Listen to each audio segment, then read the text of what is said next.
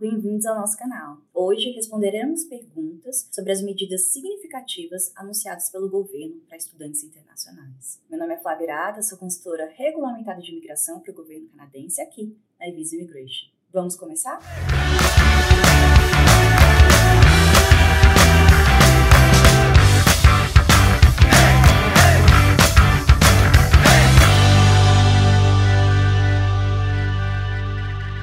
começar falando um pouco sobre como o PGWP é afetado devido à cota da permissão de estudo de 2024. Pergunta número 1. Um. Meu marido ainda é estudante e só se formará em 2025. Seremos afetados pela nova regra do PGWP? Não. A nova regra do PGWP se aplica a estudantes internacionais que começam um projeto de estudo em ou após 1 de setembro de 2024. Estudantes que já estão no meio de seus estudos devem continuar bem. Pergunta número 2. Estou prestes a obter um PGWP de um colégio público vinculado a uma instituição privada. Serei afetado mesmo se comecei esse colégio no último inverno? Não. A nova regra do PGWP se aplica a estudantes internacionais que começam um projeto de estudo em ou após 1 de setembro de 2024. Estudantes que já estão no meio dos seus estudos devem continuar bem. Pergunta número 3. Fiz um mestrado em 16 meses e obtive um PGWP de 16 meses. Sobre as novas regras, posso obter uma extensão para o meu PGWP? Não está claro se a extensão do PGWP se aplicará aos detentores existentes do PGWP ou apenas àqueles que se formarão no futuro. Estamos aguardando mais informações do governo sobre esse assunto.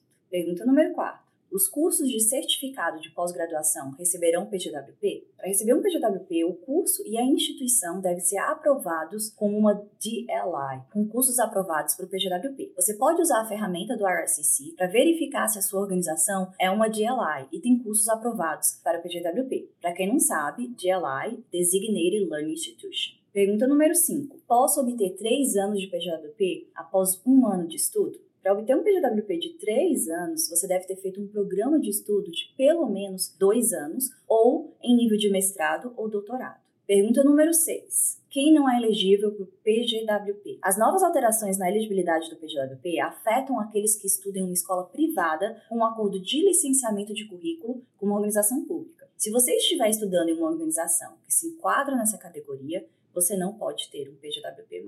Agora vamos falar um pouco das mudanças nos permits de trabalho abertos para cônjuges em 2024. Pergunta número 1. Um. Sou um estudante internacional de bacharelado em Ontário. O permit de trabalho aberto do meu cônjuge será afetado? Estou planejando me casar no próximo ano, então meu cônjuge poderá vir trabalhar até eu concluir meu bacharelado? Não temos respostas para essa pergunta ainda. O que sabemos é que o governo planeja conceder permits de trabalho aberto apenas para os cônjuges de estudantes de mestrado e doutorado. Portanto, seu cônjuge pode não ser elegível, já que você está cursando um bacharelado. Publicaremos mais informações assim que o governo as disponibilizar. Pergunta número 2. E quanto aos estudantes que obtiveram PGWP e depois seguiram um programa de diploma de pós-graduação? Meu cônjuge será elegível para um permit de trabalho aberto? Não está claro no momento, mas seu cônjuge pode não ser elegível. O IRCC afirmou que os permits de trabalho abertos estarão disponíveis apenas para cônjuges de estudantes internacionais em programas de mestrado e doutorado. Estamos aguardando mais anúncios para entender um pouco melhor como isso tudo vai funcionar. Se você tiver um PGWP e não um Study Permit, seu cônjuge ainda deve poder obter um permit de trabalho aberto, contando que você esteja empregado. Pergunta número 3. O que acontece se alguém já estiver uma permit aprovada, mas chegar em julho para começar os cursos em setembro? Eles ainda são válidos? Sim, eles ainda são válidos. Existe outra maneira da minha família se juntar a mim no Canadá? Se você estiver estudando em nível de mestrado ou doutorado, seu cônjuge pode obter uma permit de trabalho aberto e seu filho pode se juntar a você como visitante ou estudante, dependendo da idade. Se você estiver estudando um programa que não seja de mestrado ou doutorado, seu cônjuge e filhos podem ser capazes de se juntar a você no Canadá como visitantes. Seus filhos podem conseguir um study permit, dependendo da idade. Pergunta número 5.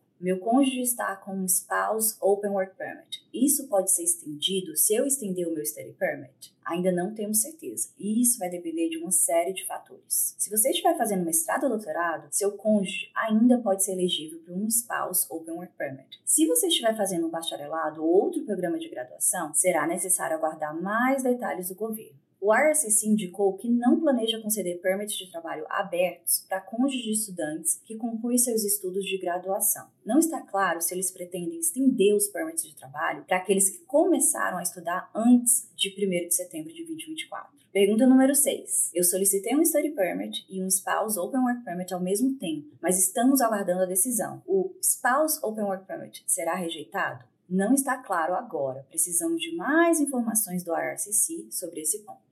Espero ter ajudado vocês com essas respostas. Manteremos você informado à medida que obtivermos mais informações sobre essas mudanças. Agradecemos sua atenção e juntos trabalharemos para criar um ambiente sustentável e acolhedor para todos aqui no Canadá. Não se esqueça de curtir, compartilhar e se inscreve para mais atualizações de imigração e dicas valiosas. Obrigada por nos acompanhar hoje. Vejo você em nosso próximo vídeo.